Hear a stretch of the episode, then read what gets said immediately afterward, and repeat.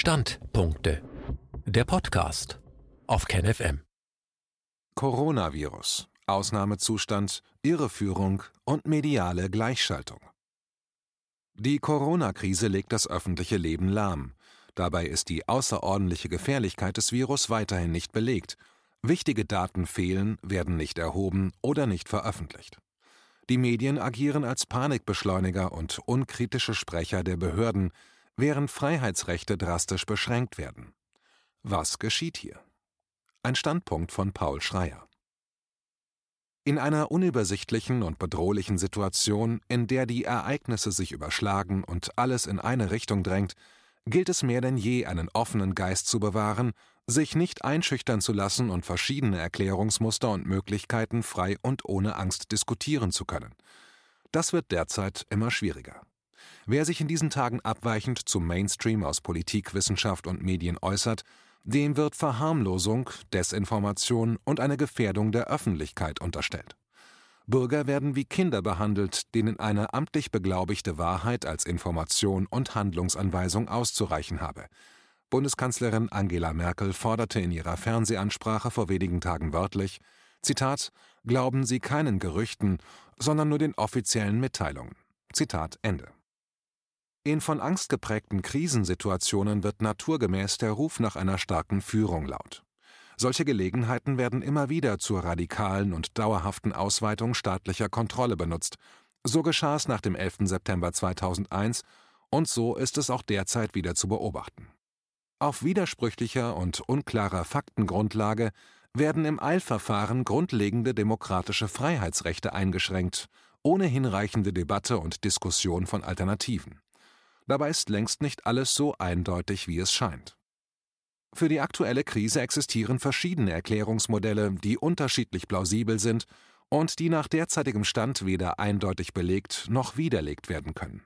Diese Offenheit und Unbestimmtheit zu akzeptieren fällt manchem schwer, doch erst daraus erwächst politische Freiheit. Stattdessen heißt es immer öfter, für Diskussionen haben wir jetzt keine Zeit. Dabei ist es nicht nur wünschenswert, sondern dringend geboten, die Indizien und Belege für und gegen die verschiedenen zirkulierenden Versionen in einer breiten öffentlichen Debatte ergebnisoffen zu diskutieren. Zurzeit passiert gerade das Gegenteil. Abweichendes wird pauschal als Unfug, Desinformation und Verschwörungstheorie diffamiert. Darin liegt für eine freiheitliche Gesellschaft eine Gefahr, die existenzieller und bedrohlicher sein könnte als das Virus. Der Medienwissenschaftler Michael Mayen spricht aktuell von einer Medienepidemie und mahnt, Zitat, wir sehen, wie Medien eine Realität schaffen, die Politiker für so real halten, dass sie die Welt komplett umbauen. Zitat Ende. Italienische Verhältnisse bald auch hier? Argumentiert wird vor allem mit den aufrüttelnden Bildern überfüllter Krankenhäuser in Norditalien. Diese Bilder wirken direkt emotional und erzeugen Angst, doch Italien ist nicht Deutschland und Bilder ersetzen keine Fakten. Das Land hat mit mehreren Sonderfaktoren zu kämpfen, wie einer extremen Überalterung, die italienische Bevölkerung ist die zweitälteste weltweit, einem bereits vor der Krise durch die verordneten Sparmaßnahmen infolge von Bankenrettungen massiv angeschlagenen Gesundheitssystem sowie insbesondere in der norditalienischen Lombardei extrem hoher Luftverschmutzung. In Bergamo, im Zentrum der Lombardei, wo die Lage am dramatischsten ist, befindet sich der Sitz von Italcementi, einem der größten Zementhersteller der Welt. Die Luft ist dort so schlecht wie in kaum einer anderen Region Europas, was auch auf Satellitenbildern sichtbar ist. Italienische Wissenschaftler sehen einen direkten Zusammenhang zur Häufung der Corona-Fälle. Zwei Drittel der italienischen Todesfälle ereigneten sich bislang in der Lombardei. Laut einer Studie der Universität Oxford ist darüber hinaus das enge familiäre Zusammenleben von Jüngeren und Älteren, oft aus finanziellen Gründen erzwungen, ausschlaggebend für die hohen Zahlen von Ansteckungen in Italien. Nach einer Untersuchung der italienischen Behörden vom 17. März, die auf der Auswertung von 2000 Todesfällen beruht, litten zudem 99 Prozent der positiv getesteten Verstorbenen an einer oder mehreren Vorerkrankungen. Nur bei drei Personen, das entspricht 0,8 Prozent der Untersuchten, seien vor der Infektion mit dem Coronavirus keine Vorerkrankungen bekannt gewesen. Das Durchschnittsalter der Verstorbenen beträgt dabei 80 Jahre. Nur 17 der 2000 Untersuchten waren jünger als 50. Die Todesrate und die Entwicklung in Italien sind also alles andere als repräsentativ für die Welt. Würde man nicht auf den Coronavirus testen, so wären die italienischen Krankenhäuser zwar ebenso überfüllt, doch würde man dann lediglich von einer besonders schlimmen Grippewelle sprechen und keine landesweiten Notstandsmaßnahmen ausrufen, so wie man es auch bei früheren starken Grippewellen mit Tausenden oder Zehntausenden Toten nicht tat. Der Fall Wodark Dem Arzt und langjährigen Gesundheitspolitiker Wolfgang Wodark ist es in den vergangenen zwei Wochen gelungen, über den Umweg der Alternativmedien grundlegende Fragen zur Corona-Krise an die Öffentlichkeit zu bringen.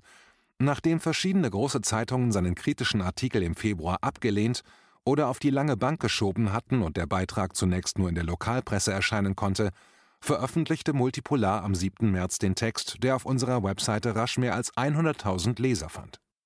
Am 10. März kam Wodak in der ZDF-Sendung Frontal 21 zu Wort, eine Ausnahme im Mainstream.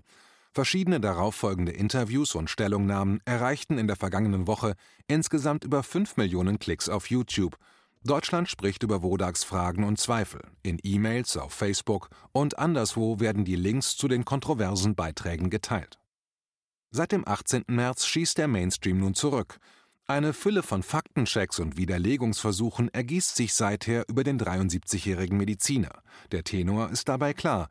Zitat: Gefährliche Falschinformationen, Spiegel, wirre These, Fokus, Verschwörungstheoretiker, Welt. Zitat Ende. Die Medien erscheinen dabei wie gleichgeschaltet.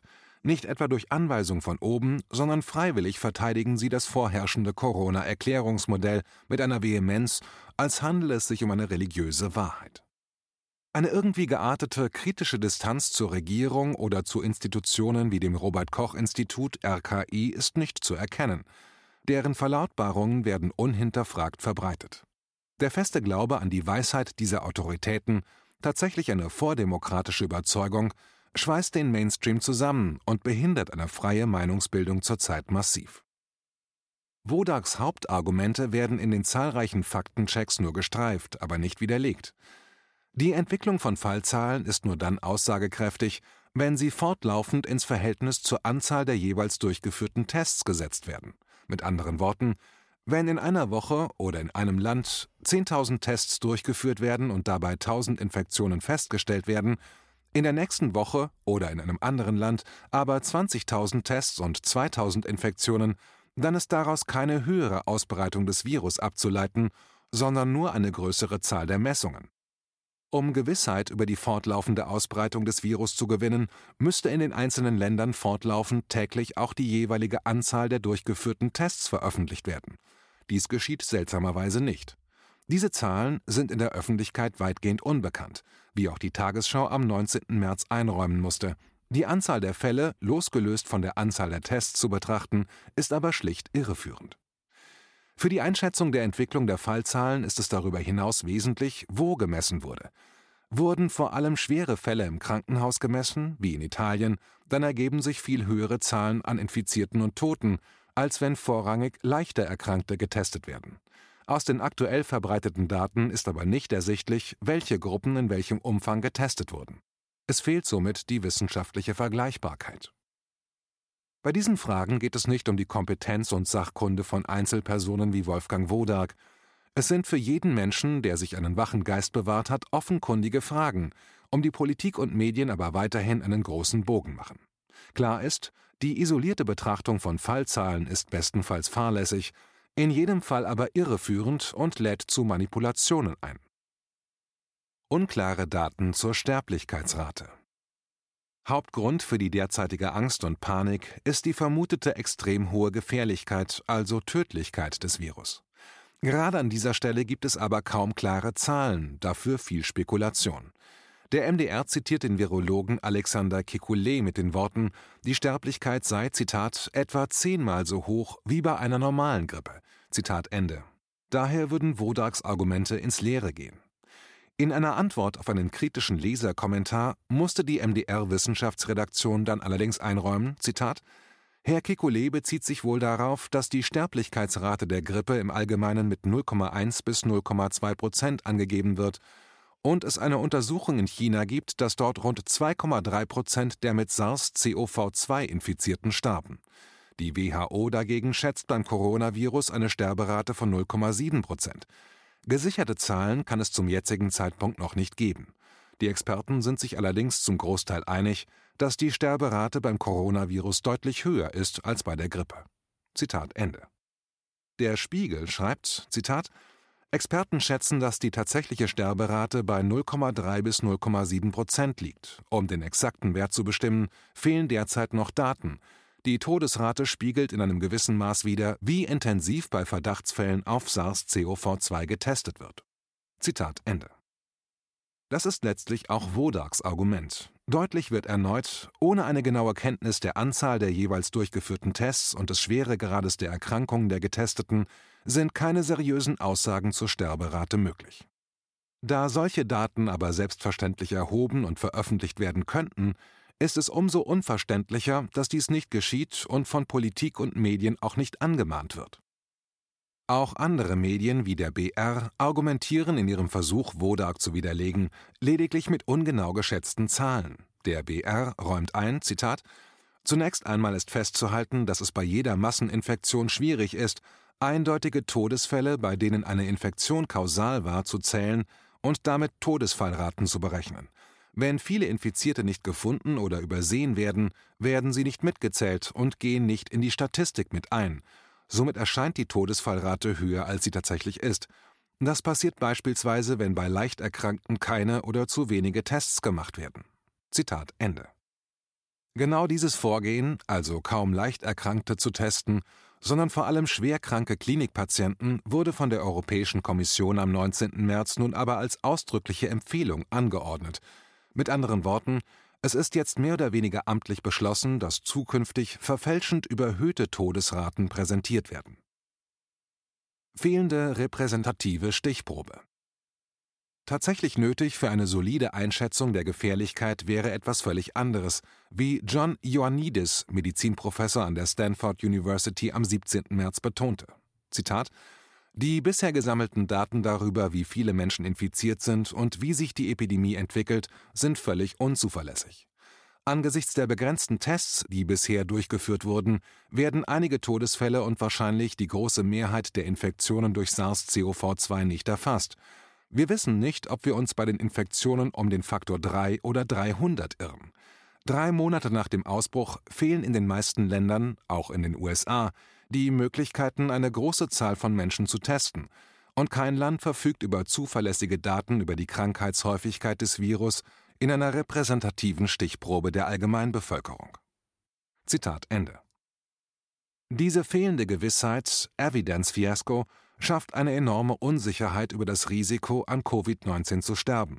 Gemeldete Todesfälle wie die offizielle Rate von 3,4 Prozent der Weltgesundheitsorganisation verbreiten Angst und sind bedeutungslos. Patienten, die auf SARS-CoV-2 getestet wurden, haben unverhältnismäßig häufig schwere Symptome und schlechte Krankheitsverläufe. Da die meisten Gesundheitssysteme nur über begrenzte Testkapazitäten verfügen, könnte sich der verfälschende Effekt dieser Auswahl, Selection Bias, in naher Zukunft sogar noch verstärken.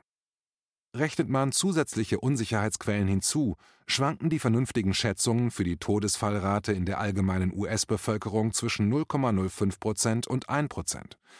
Wenn wir davon ausgehen, dass die Sterblichkeitsrate bei Personen, die mit SARS-CoV-2 infiziert sind, 0,3 Prozent in der allgemeinen Bevölkerung beträgt, eine mittlere Schätzung aus meiner Analyse von Diamond Princess dem Kreuzfahrtschiff, auf dem das Virus auch ausbrach, Anmerkung des Autors, und dass ein Prozent der US-Bevölkerung infiziert wird, etwa 3,3 Millionen Menschen, würde dies etwa 10.000 Todesfälle bedeuten.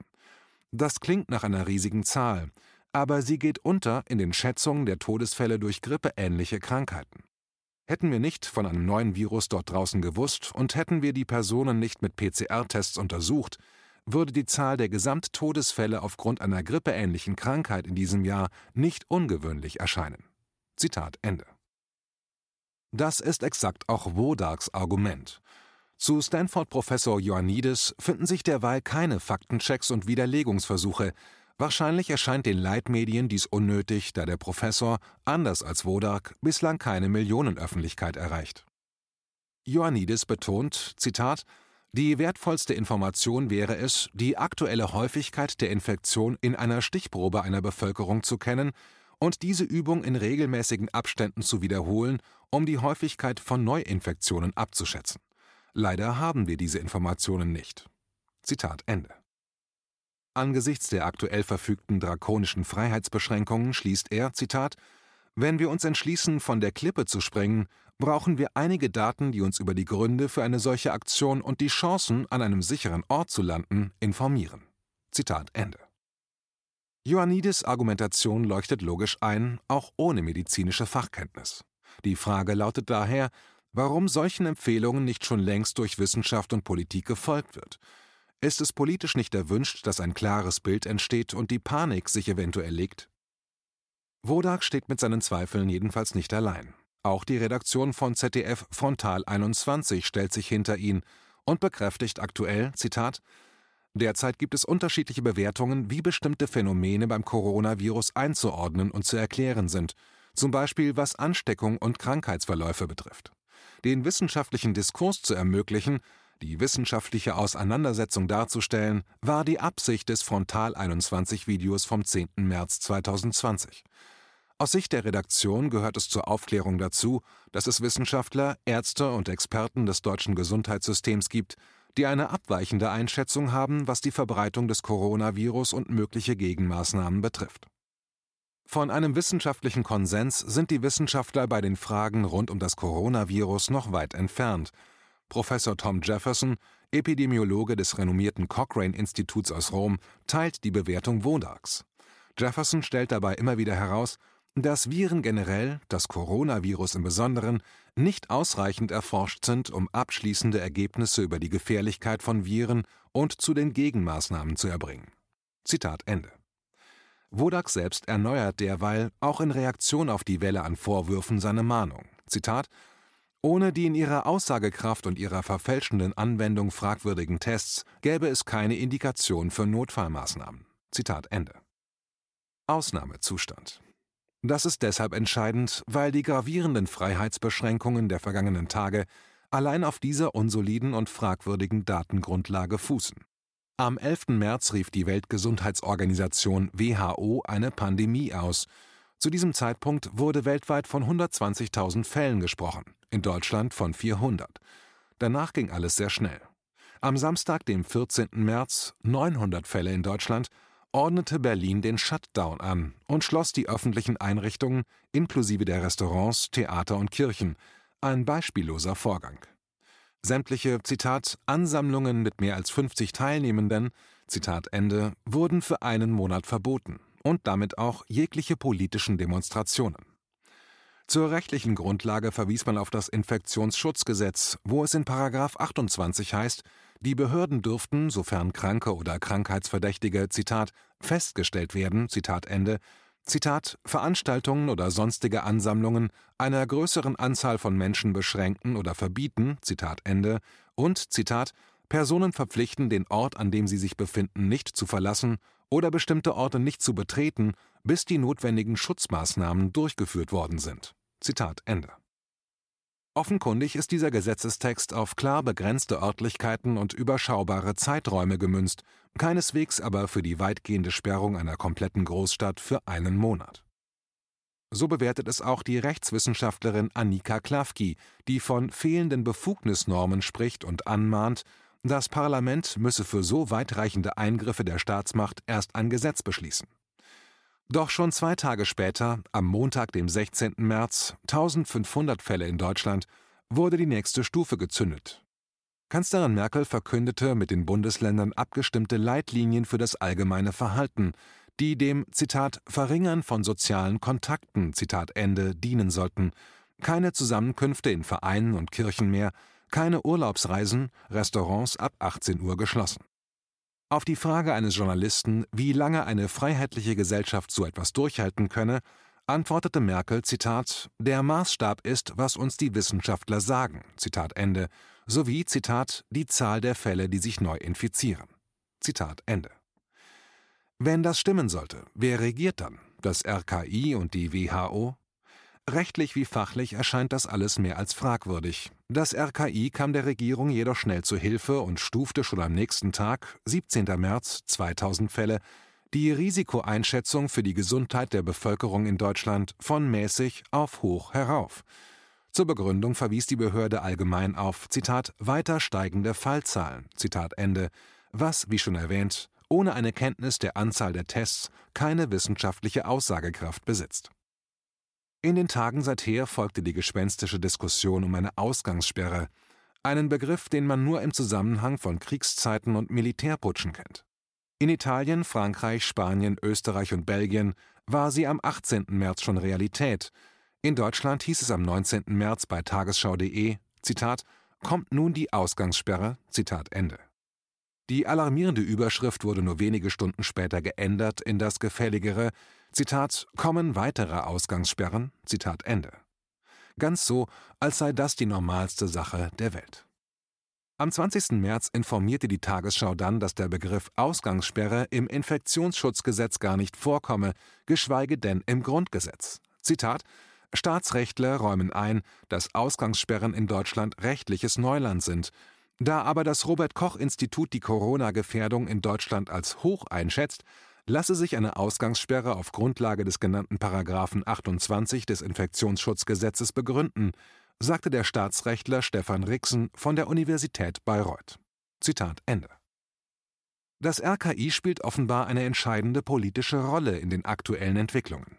Das blauäugige, blinde Vertrauen in solche Instanzen sollte dringend hinterfragt werden. Dies war ein Beitrag aus dem Magazin Multipolar.